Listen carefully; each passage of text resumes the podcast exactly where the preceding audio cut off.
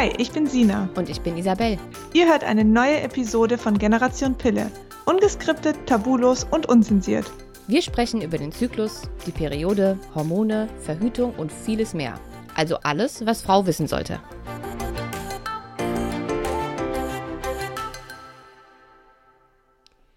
Einen wunderschönen guten Tag alle zusammen. Herzlich willkommen zu einer neuen Folge von Generation Pille.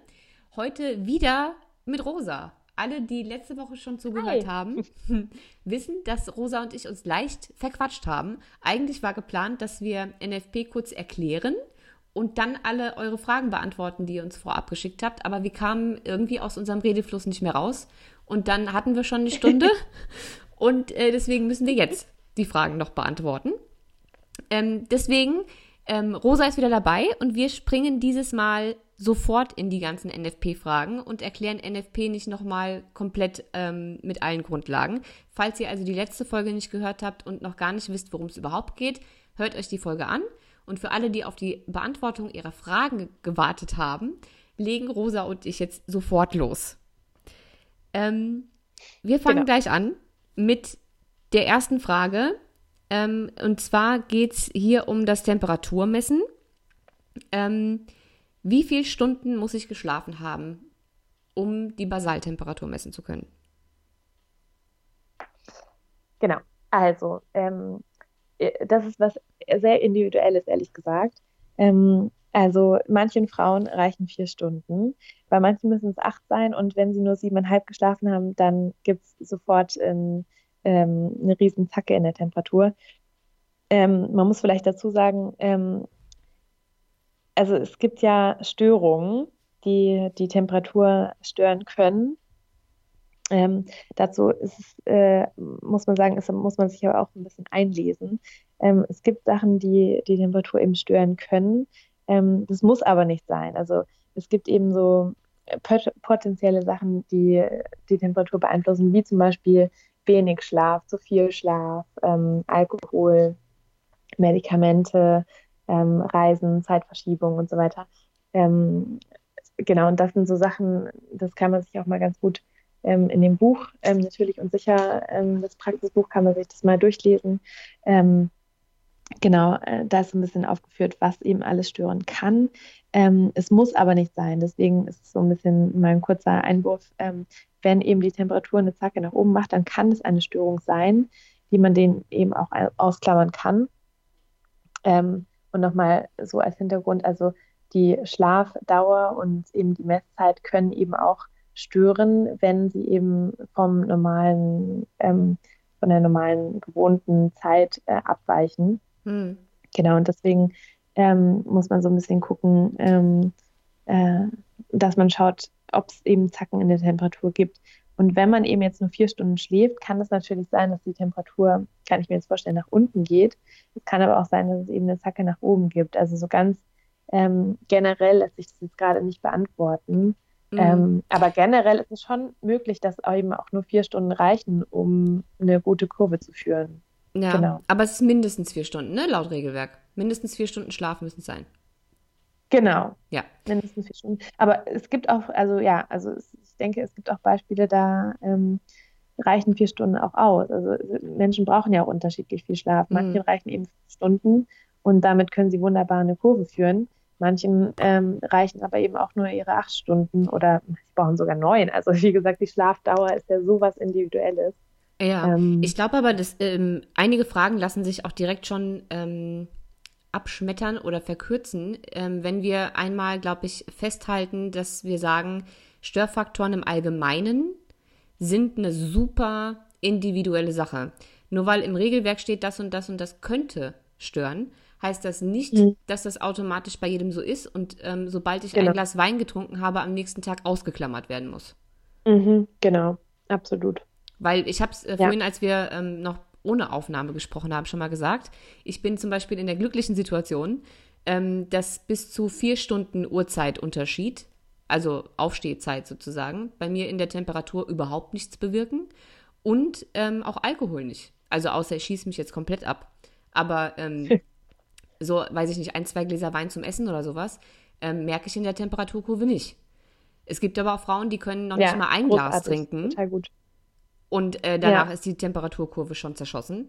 Deswegen ähm, ist das, mhm. glaube ich, für alle Frauen einmal auch nochmal von, von dir ähm, bestätigt, weil ich laber mir wirklich den Mund fusselig, was das betrifft, weil ich die Fragen ganz oft bekomme. Muss ich immer zur gleichen ja. Zeit aufstehen? Was ist, wenn ich Alkohol getrunken habe? Was ist, wenn ich die Nacht durchgemacht habe? Was ist, wenn ich das Medikament genommen habe? Mhm. Was ist, wenn ich jedes Medikament genommen habe?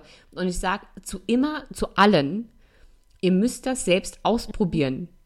Jeder Körper reagiert auf alles Mögliche anders. Es kann sogar sein, dass ihr einen Störfaktor findet, der in dem Regelwerk gar nicht äh, stattfindet, der aber bei Absolut. euch irgendwas mit der Temperatur macht. Und wenn ihr merkt, mhm. die Kurve oder meine Temperatur müsste eigentlich in der Tieflage sein, aber aus irgendeinem Grund ist der eine Wert zu hoch, dann überlegt einfach, ja. was habt ihr am Tag davor gemacht oder wieder habt ihr geschlafen oder was auch immer könnte jetzt dafür verantwortlich sein.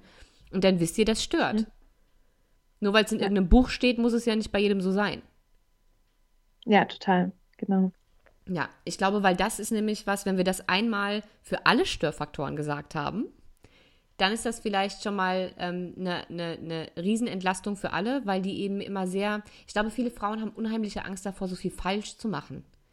Mhm. Und dann klammern ja. die wie die Wilden alles aus, was überhaupt nicht ausgeklammert werden muss weil irgendwer gesagt hat, dass mhm. XY ein Störfaktor ist und das bei denen vielleicht aber selbst überhaupt ja. nichts ausmacht.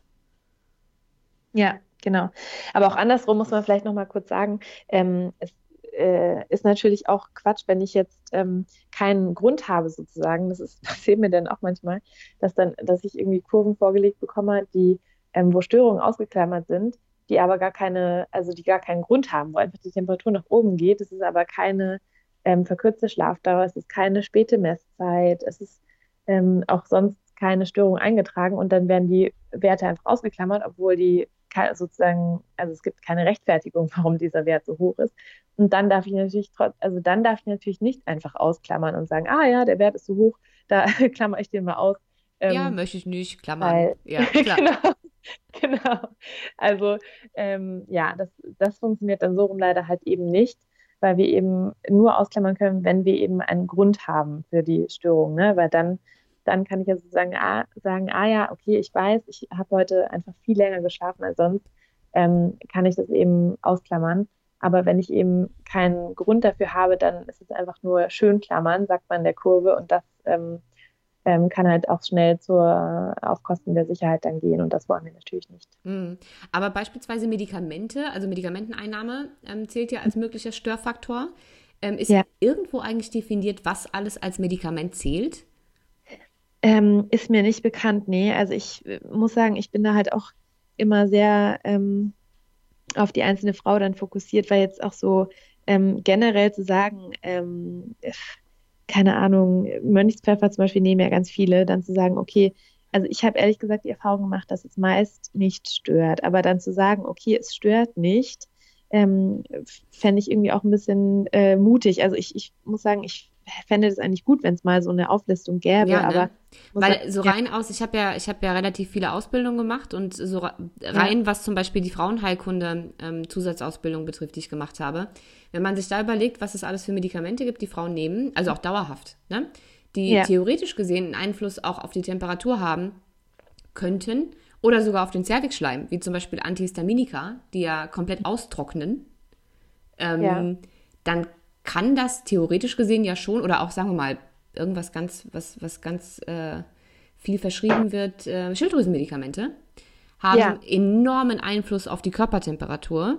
Ähm, ja. Zwar jetzt nicht unbedingt auf die Steigung nach dem Eisprung, weil dafür ist das Progesteron zuständig, aber erstens hat die Schilddrüse an sich natürlich schon Einfluss auf unsere Sexualhormone und zweitens ähm, reguliert die Schilddrüse ja so ein bisschen unseren Stoffwechsel und kann mhm. die Gesamttemperatur sozusagen äh, erhöhen. Und wenn ich jetzt an meinem, weiß ich nicht, sechsten Zyklustag ähm, meine Schilddrüsenmedikamente umstelle oder erhöhe oder sowas, oder von mir senke oder irgendwas daran umstelle, dann kann das auch schon äh, einen Einfluss auf die Temperatur haben.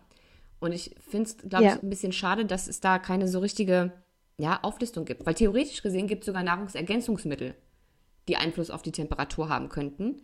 Ähm, aber das ist ja. so klar nicht definiert bisher, ne? Nee, also ich, mir ist es eben auch nicht bekannt. Vielleicht ähm, müsste man das mal selber irgendwie anfertigen. Weil ich fände, ja, also wie gesagt, ich finde das irgendwie auch, ähm, so dass man irgendwie immer aufpassen muss und gucken muss, okay, also generell muss ich sagen, ähm, bin ich da auch immer, das empfehle ich halt auch immer, einfach zu sagen, okay, wenn ich jetzt eben, wie du sagst, in dem Beispiel, um da mal zu bei zu bleiben, dass man irgendwie das Schilddrüsenhormon am, keine Ahnung, am sechsten Zyklustag anfängt, dann wirklich auch zu notieren und zu sagen, okay, ähm, das wirklich aufzuschreiben und zu sagen, okay, ich fange jetzt hier mit diesem äh, Medikament in dieser Dosierung an. Und auch zum Beispiel, wenn ich die Dosierung dann erhöhe oder ähm, vermindere, das auch zu notieren, um einfach zu gucken, ähm, ja, um, verändert es was, ne? Also verändert es meine Temperatur, verändert es meinen Zellwegschleim, dann weiß ich einfach, okay, ähm, falls sich was ändert, kann ich es auch darauf zurückführen, weil ähm, genau, dann hat man es so ein bisschen im Blick, weil im Endeffekt ist ja wirklich das das Einzige, was ich momentan an die Hand geben kann, dass man einfach ja. sagt, okay, ähm, wenn ihr Medikamente nehmt, dann dokumentiert es und schaut, ob es was verändert, ne? beobachtet es und schaut, ähm, ob es irgendwie Auswirkungen hat. Ja, ich wollte das auch nur noch mal zu diesem schönen Klammern-Thema äh, sagen, weil das sind durchaus Medikamente, die die meisten nicht auf ja. dem Schirm haben. Die denken bei Medikamente sowas wie, okay, ja, ich war ja, krank äh, und habe Antibiotika genommen, so. Ja. Ähm, aber wenn ich die Dosis von einem Medikament, was ich dauerhaft nehme, verändere, ähm, egal ob das jetzt Antidepressiva, Antihistaminika, Antiepileptika, was auch immer, das kann theoretisch gesehen alles ja. was mit dem Stoffwechsel und mit der Temperatur machen und wäre dann auch ein potenzieller Störfaktor. Das wollte ich damit eigentlich nur sagen. Ja, genau. Ja, total, okay. wichtig. Ja, total wichtig. Ja, voll gut. Gut. Ähm, dann haben wir, ähm, das würde ich gerne noch machen, bevor ich die restlichen Fragen, bevor wir die restlichen Fragen einmal schnell durcharbeiten, weil du kannst sie sowieso immer nur allgemein und kurz beantworten ähm, weil ja. wir natürlich nicht die Personen hier haben und auch nicht die Zykluskurven sehen und so. Ähm, aber ich habe eine Absolut. Frage bekommen, ähm, die ich ganz interessant fand. Und zwar war die Frage, ähm, wie streng sind die Regeln genau zu nehmen? Weil ich habe, ähm, was die 3 über 6 Regel betrifft, ähm, mhm. immer ein Problem, weil ich nie mehr als vier bis fünf Tage vor dem Eisprung eine niedrige Temperatur habe als danach. Aber Zervixschleim ist auswertbar und äh, es ist auch ein Mittelschmerz vorhanden. Aber die sechs Tage, ähm, die niedrig sein müssen, vor den eben drei Tagen hoch, die kommen nie zusammen. Es sind immer nur vier bis fünf Tage. Mhm.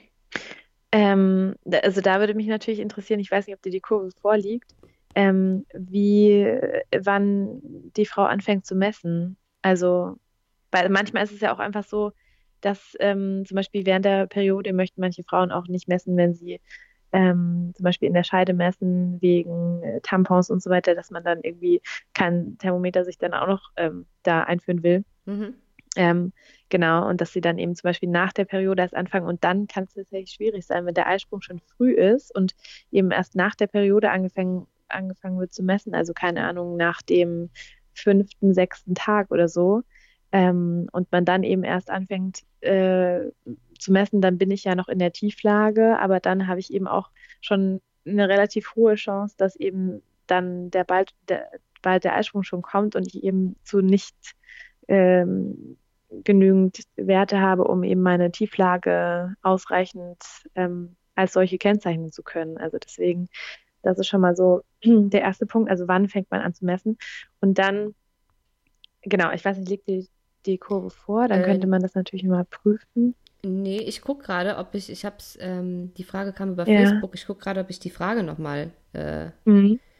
finde. Ja. Also sie hatte mir nicht gesagt, wann sie anfängt zu messen, deswegen gehe ich mal davon aus, dass sie ab Tag 1 misst, weil sonst hätte sie das hoffentlich dazu geschrieben. Okay.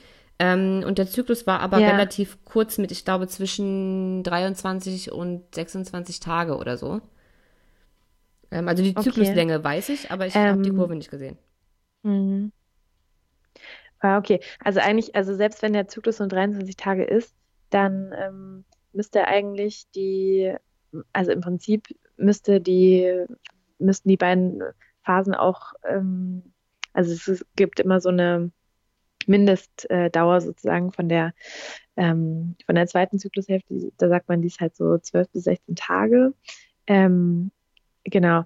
Also die kann auch mal kürzer sein. Ähm, äh, genau, aber normalerweise sind auch bei einem kürzesten Zyklus ähm, Tief- und Hochlage ähm, trotzdem in einem ausgeglichenen Maß vorhanden. Also eigentlich dürfte die erste Zyklushälfte nicht so kurz sein, dass sie ihre ähm, dass sie ihre ganzen Messungen nicht zusammenbekommt.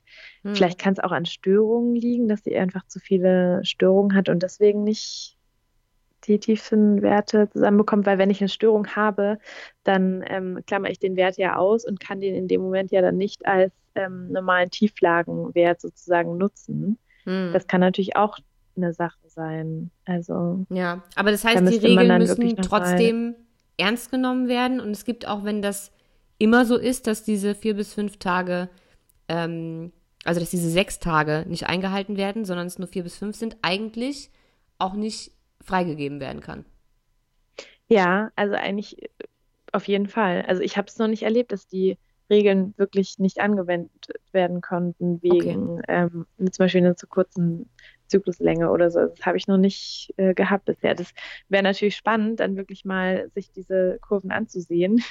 vielleicht, ähm, ja, vielleicht ist da ja wirklich ähm, noch mehr dahinter. Aber wie gesagt, also an sich würde ich sagen, die Regeln sind auf jeden Fall streng zu sehen weiterhin und ähm, dass man die auf jeden Fall auch anwenden muss. Genau. Okay. Alles klar, gut. Dann, ähm, bei welchen Zykluslängen ähm, oder bei welchen Zyklen im Allgemeinen funktioniert NFP? Also wenn ich jetzt super lange Zyklen habe oder super unregelmäßige Zyklen, was ja gerade ein Problem nach Absetzen der Pille ist, ähm, ab wann mhm. kann man sagen, NFP ist für dich jetzt erstmal gar nichts? Oder funktioniert es immer?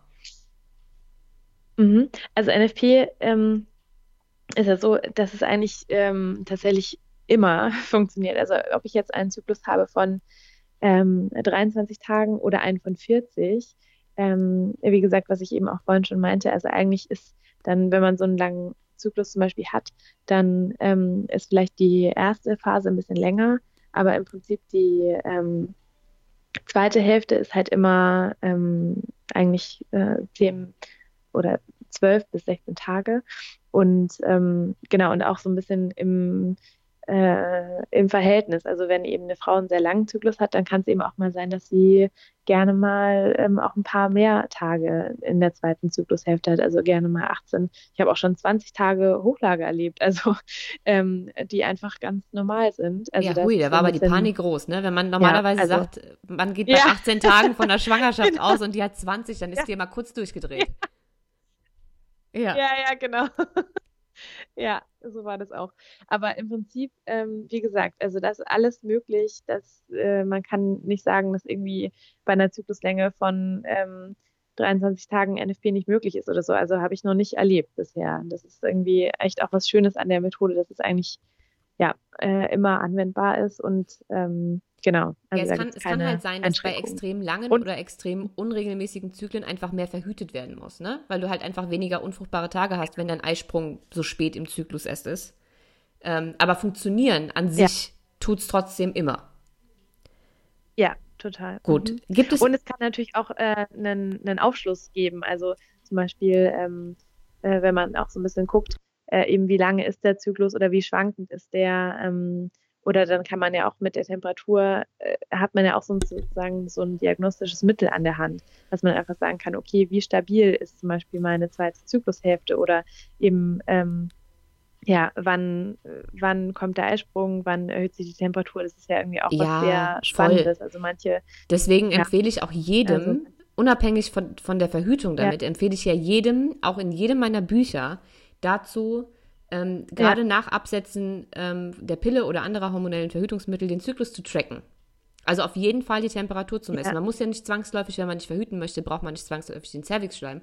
Aber diese Temperaturveränderung mitzubekommen, zu gucken, wie stabil sind meine Zyklusphasen, habe ich überhaupt einen Eisprung, ähm, wie lang ist die zweite ja. Zyklushälfte, wie lang ist die erste, ähm, was sagt das überhaupt, wie, wie, ist überhaupt der Durchschnitt meiner Temperatur? Wenn ich die ganze Zeit nur 35 Grad Körpertemperatur habe, ähm, dann weiß ich, dass irgendwas mit meiner Schilddrüse nicht in Ordnung ist. Ne? Also ich meine, es sagt mhm. unheimlich viel ja. über die weibliche Gesundheit aus.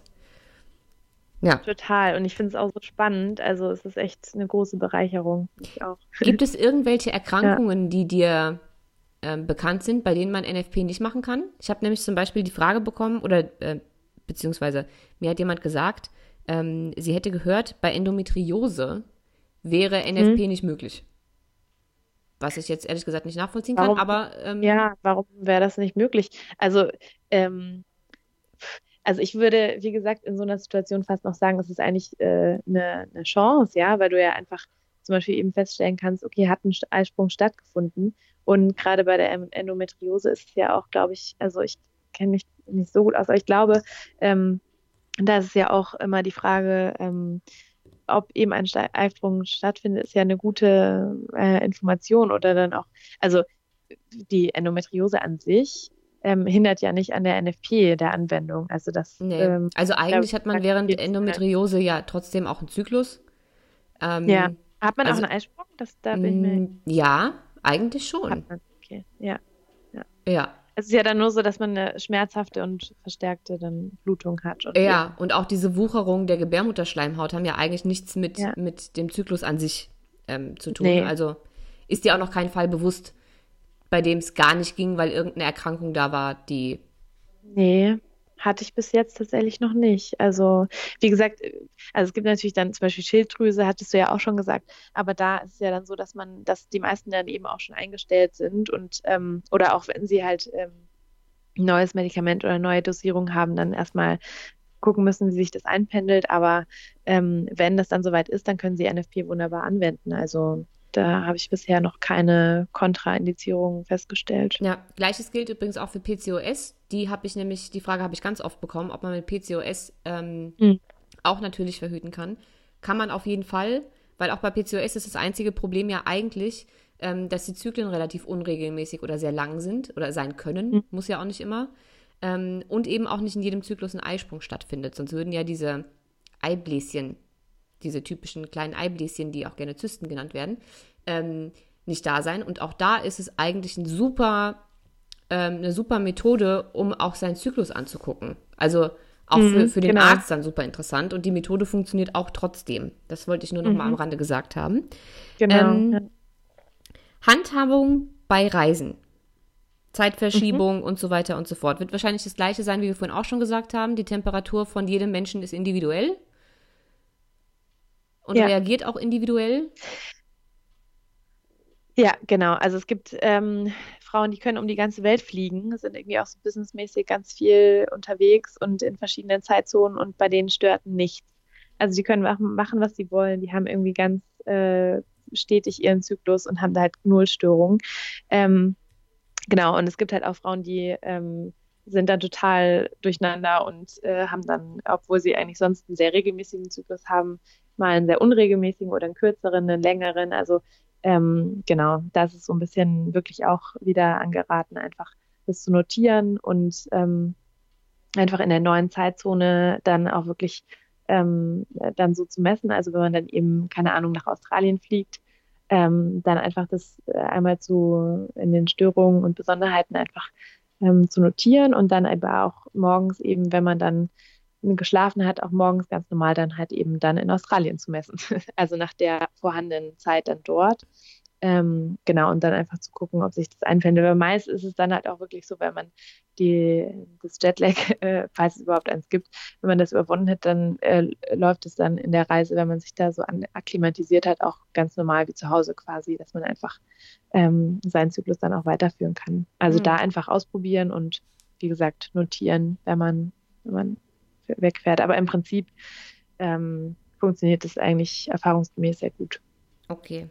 Ähm, eigentlich ja. fast eine ähnliche Frage. Was ist denn mit Schichtarbeit? Kann ich, wenn ich in der Schicht arbeite, die Frage bekomme ich ganz, ganz häufig von äh, sowohl Stewardessen als auch, mhm. nein, das heißt ja Flugbegleiterinnen, ähm, als auch ja. von Krankenschwestern, die sagen, ich habe mal irgendwie zwei Wochen äh, Nachtschicht und dann mal wieder zwei Wochen nicht. Und wie mache ich das denn dann? Geht das überhaupt?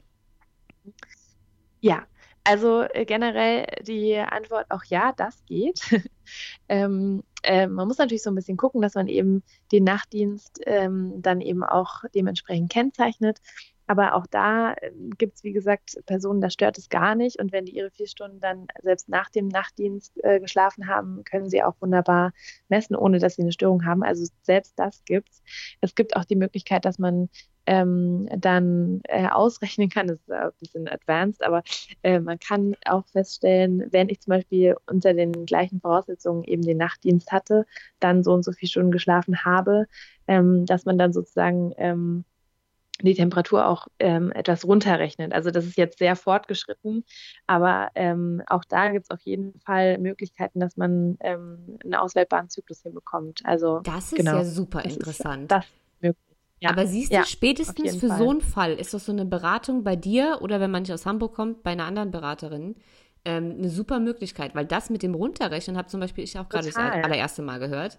Also gerade in schwierigen Fällen macht es ja. dann auf alle Fälle Sinn, ähm, sich nochmal individuell beraten zu lassen, um eben eine Möglichkeit zu finden, das auch mit Schichtarbeit oder vielen Flügen oder wie auch immer äh, gebacken zu bekommen. Mhm. Ähm, total. Und das ist ja auch was, was mich immer total ärgert, weil ich finde das so schade, weil dann für viele Frauen kommt es dann gar nicht in Frage oder irgendwie, wenn sie auch davon hören, dann denken sie sich, ah ja, aber das geht ja für mich gar nicht, weil ich arbeite im Schichtdienst oder Nachtdienst oder muss eben viel reisen, dann es, kommt es für mich gar nicht in Frage, weil ich brauche eine sichere Verhütung und dann kann ich das eben mit meinem Lebensstandard nicht machen. Und das ist halt, das stimmt halt gar nicht. Also es ist halt echt schade eigentlich. Also deswegen nochmal ganz, ähm, ja, ganz äh, wichtig, dass du das gefragt hast. Ja, ja. also es ist auf jeden Fall möglich. Das ist doch schon mal eine super Aussage, weil das höre ich auch ganz oft, dass es nicht geht. Nur leider kann ich da halt nicht viel gegen argumentieren, weil ich eben diese ganzen ähm, Tricks dazu nicht kenne und auch mhm. gar nicht mich äh, in der Position ja. sehe, da irgendwem ähm, was zu raten, weil ne, am Ende geht was schief und ich bin dran schuld. Ähm, aber wie gesagt, also alle, die ja, jetzt zuhören, mit Schichtarbeit, äh, Nachtdiensten, ähm, Flugbegleiterinnen oder wie auch immer, es lohnt sich, mal zu einer Beratung zu gehen. Es ist alles möglich. Ähm, genau. Nächste Frage. Was machen wir denn hier? Was ähm, kann ich, wenn ich ein, eine, einen Kupferball, Kupferkette, Kupfer irgendwas habe ähm, und ich mhm, möchte, der ja. wird irgendwann demnächst rausgenommen und ich möchte danach ähm, NFP machen? Kann ich, während ich die Kupferverhütung noch in mir trage, schon anfangen? Ja, auf jeden Fall. Ich würde das sogar raten, tatsächlich, weil man dann ja einfach schon ein bisschen Vorlauf hat. Man hat ja dann schließlich ja Verhütung und unter das Kupferbeiß ist ja nicht so wie bei der Hormoneinnahme, dass man dann irgendwie keinen Eisprung hat, sondern der Zyklus ähm, passiert ja ganz normal weiterhin. Und ähm, das ist also eine super Möglichkeit, quasi schon ähm, sich ein bisschen vertraut zu machen und ähm, anfangen zu lernen, weil eben die Filterung ja noch gegeben ist, aber der, ähm, wenn der Kupferball oder Kette, wie auch immer, dann rauskommt, dann hat man schon eine gewisse Routine und ähm, hat das schon mal so ein bisschen ausprobiert, sich ähm, mit der ganzen Sache vertraut gemacht und genau, also das würde ich auf jeden Fall empfehlen. Ist doch eine super Möglichkeit, dann schon loszulegen, ja. Super. Okay. Genau. Ähm, nächste Frage: Einstieg nach Absetzen der Pille wann fange ich damit an? Gerade wenn ich noch nicht so richtig weiß, was überhaupt auf mhm. mich zukommt nach Absetzen der Pille, weil manche haben ja ewig gar keinen Zyklus oder bei manchen ist er auch sofort wieder da. Also wie mache ich das, wenn ich anfangen möchte nach dem Absetzen der Pille? Mhm. Also ich empfehle immer so ein bisschen, ähm, äh, also wenn ich zum Beispiel einen Kurs besuchen möchte, dann empfehle ich immer so ein bisschen, ähm, das so zu timen, dass man ähm, äh, ja tatsächlich so ein bisschen so schon den ersten Input hat, bevor man die Pille absetzt oder eben ähm, ja oder die Pille schon abgesetzt hat. Ähm, genau, weil halt so ein bisschen, wie gesagt, also auch da ist wie in der Situation vorhin mit dem Kupfer natürlich so ein bisschen ein Privileg, wenn man so ein bisschen sich mit der Methode schon mal auseinandersetzen kann und sich vertraut machen kann mit den Regeln und ja, allem, was dazugehört um, und gleichzeitig aber halt eben nicht ähm, auf die Verhütung achten muss. Ähm, genau, aber im Prinzip ist halt auch da ähm, alles möglich. Also man kann, ähm, also ich habe auch schon Teilnehmerinnen gehabt, die haben die Pille genommen im Kurs und haben sie dann erst abgesetzt. Es gibt auch Frauen, die kommen und haben irgendwie ähm, die Pille seit zwei Jahren abgesetzt oder gerade ganz frisch. Also ähm, es gibt da keinen äh, Zeitpunkt, wo es nicht möglich ist oder wo es besonders ähm, genau, was besonders gut ist. Also wie gesagt, äh, ich bin halt immer eigentlich ein Freund davon, wenn man so erstmal schon anfängt und den ersten Input bekommt, wenn man eben noch ähm, das alte Verhütungsmittel nutzt. Aber es gibt da jetzt kein richtig oder falsch. Also ich glaube, das ist auch so ein bisschen individuell, ja. Ja, aber kurz, damit es jetzt nicht zu Missverständnissen kommt, man kann während der Einnahme der Pille nicht schon mit dem Messen anfangen. Das möchte ich nochmal ganz klar sagen, weil sowohl Zervixschleim als auch Temperatur ähm, sind unter der Pille komplett anders, weil man ja auch gar keinen eigenen Zyklus hat. ähm, weil nämlich mhm. auch viele auf die Idee kommen, währenddessen schon zu messen. Ähm, das kann man machen, wenn man sich einfach an die Routine gewöhnen möchte, morgens aufzustehen ja, genau. und zu messen. Aber ja. auf gar keinen Fall trägt man diese Temperatur in irgendeine App ein, falls man eine hat. Ähm, und auch auf kein Zyklusblatt oder sonst irgendwas, um dann damit auszuwerten. Das macht während der Einnahme von hormonellen Verhütungsmitteln, egal ob Pille, Hormonspirale, Stäbchen, Pflaster, was es da auch so. Das gibt überhaupt keinen Sinn. Ja. Das heißt, ähm, man kann es natürlich machen, aber es, es, bringt halt einfach nichts. Also man wird ja keine Hochlage oder sowas feststellen, weil ja einfach immer ähm, die Temperatur ähm, ähm, gleich ist quasi. Also es wird ja, es gibt ja keine zwei Phasen unter der unter den Hormonen. Ja, eben. Also, ähm, und ja. für alle, die direkt nach dem Absetzen der Pille äh, mit NFP durchstarten wollen, also auch gleich mit dem Messen und tatsächlich auch Verhüten ähm, loslegen wollen, gibt es extra Post-Pill-Regeln, richtig? Die kann man sich dann ja. im ähm, Regelwerk durchlesen. Genau, das ist eben auch ganz, ganz wichtig, da ähm, ähm, genau, also deswegen äh, auch so ein bisschen meine Empfehlung, dann vor dem, vor dem Absetzen der Pille sich da schon mal so ein bisschen reinzufuchsen und vielleicht auch schon die erste Kurseinheit zu haben oder eine Beratung, ähm, weil, wie gesagt, also gerade, also man muss ja sowieso dann eben, wenn das Verhütungsmittel ähm, aufhört, wenn man sich die Spirale entfernen lässt oder die Pille ähm, absetzt, da muss man natürlich eh gucken, wie man dann eben anders weitermacht. Und dann eben nochmal die Besonderheit bei, bei der Pille oder hormonellen Verhütungsmethoden, da gibt es dann nochmal Sonderregeln. Genau, deswegen muss man da auf jeden Fall dann, ähm, ja, also da gibt's, ist eine Sondersituation und da muss man dann besonders nochmal gucken, ähm, ja, deswegen ähm, nicht einfach absetzen und dann sagen, ah, jetzt mache ich NFP. Mhm. äh, genau, man muss dann halt entweder diese Pastelregeln ähm, anle anlesen oder ähm, eben ja, zu so einer Beratung kommen nochmal. Okay. So, jetzt eine letzte genau. ganz kurze Frage noch, weil äh, die Rosa muss nämlich leider äh, gleich weg. Ich habe natürlich jetzt noch ungefähr ja. zehn weitere Fragen, die ich Ihnen stellen kann. Ich verspreche, dass ich die wichtigsten ja. Fragen der Rosa nochmal per E-Mail schicke. Ähm, und dann mache ich dazu nochmal einen kurzen Mini-Artikel, damit jetzt nicht irgendwer sauer auf mich ist, weil ich die Frage nicht gestellt habe. Aber ähm, die eine letzte Frage wollte ich jetzt noch stellen. Wie lange soll ich, wenn ich mit NFP anfange, jetzt mal unabhängig davon, ob ich einen Kurs gebucht habe oder ich mir das selbst antrainiert habe und irgendein Buch gelesen habe, wie viele Zyklen sollte ich als Übungszyklen ansehen, bevor ich das erste Mal freigebe und mich darauf verlasse? Mhm. Mhm. Also man sagt auf jeden Fall so mindestens drei Übungszyklen, aber das ist halt auch wirklich in einem äh, also in diesem begleiteten Kurs. Ähm, genau, auch sonst würde ich auf jeden Fall mindestens drei Übungszyklen, wenn nicht sogar mehr, empfehlen. Also es, man fährt auch gut, wenn man einfach mal sagt, man ist sich noch nicht sicher, man, man nimmt jetzt vier oder fünf Übungszyklen und äh, verhütet in der, äh, in der Zeit nochmal mit ähm, Barrieremethoden zum Beispiel, mit Kondom oder Diaphragma. Ähm, genau, einfach um ähm, ja, da kein Risiko einzugehen. Genau, aber man sagt halt wirklich so drei äh, Übungszyklen ähm, sind total wichtig, um einfach, ähm, ja, weil, weil es dann doch noch Feinheiten gibt oder man vielleicht eine Regel noch nicht verstanden hat, die aber ähm, sehr wichtig ist. Also genau, drei Übungszyklen sind so das Minimum. Okay, genau. super. Gut. Dann, wie gesagt, hm. alle Fragen, die jetzt noch offen sind, ähm, die versuche ich mit Rosa irgendwann äh, in der nächsten Zeit nochmal irgendwie schriftlich äh, auszutauschen und zu beantworten, sodass ich das alles mhm. nochmal zusätzlich in Artikel packen kann, damit auch niemand benachteiligt wird jetzt. Ähm, aber wir schaffen es jetzt einfach nicht mehr. Wenn ihr, wenn ihr aus der Gegend von Hamburg kommt und gerne bei Rosa mal selbst einen Kurs machen möchtet, dann könnt ihr das sehr gerne machen. Ich packe euch alle Infos ähm, zu Rosa, also wie ihr sie erreicht, ähm, die Webseite, Kontaktdaten und so weiter und so fort in die Show Notes. Und sie bietet auch allen Hörern, Hörerinnen, man muss ja jetzt richtig gendern, also Hörerinnen und ähm, genau. Leserinnen einen Rabatt an. Und zwar, wie viel waren es? 15 Prozent, hat sie gesagt, ne? 15 Prozent! Yay! So, genau. also falls ihr aus der Gegend von Hamburg kommt und mal zu Rosa gehen möchtet, die das alles mega gut erklärt ähm, und wie ihr vorhin mitbekommen habt, einen Haufen Tipps und Tricks auf Lager hat, damit das wirklich für jeden funktioniert, ähm, dann könnt ihr euch bei Rosa sehr gerne melden. Alles, was wir sonst noch besprochen haben, findet ihr auch äh, in den Shownotes. Ich verlinke alle Bücher, alles, was wir genannt haben. Und äh, ja, schaut bei Rosa mal vorbei. Schaut auch bei Generation Pille immer mal wieder vorbei. Ihr dürft uns sehr gerne bewerten. Ihr dürft uns äh, auf Instagram ähm, mal Hallo sagen oder auf dem Blog oder in der Facebook-Gruppe. Und wir freuen uns wie immer über eine Bewertung. Und jetzt machen wir Schluss, weil die Rosa hat einen ganz, ganz wichtigen Termin. Und wir genau. hören uns nächste Woche wieder. Danke, Rosa. Ja, vielen Dank. Es war so schön. Vielen Dank. Bis bald. Ja, tschüssi. Ciao.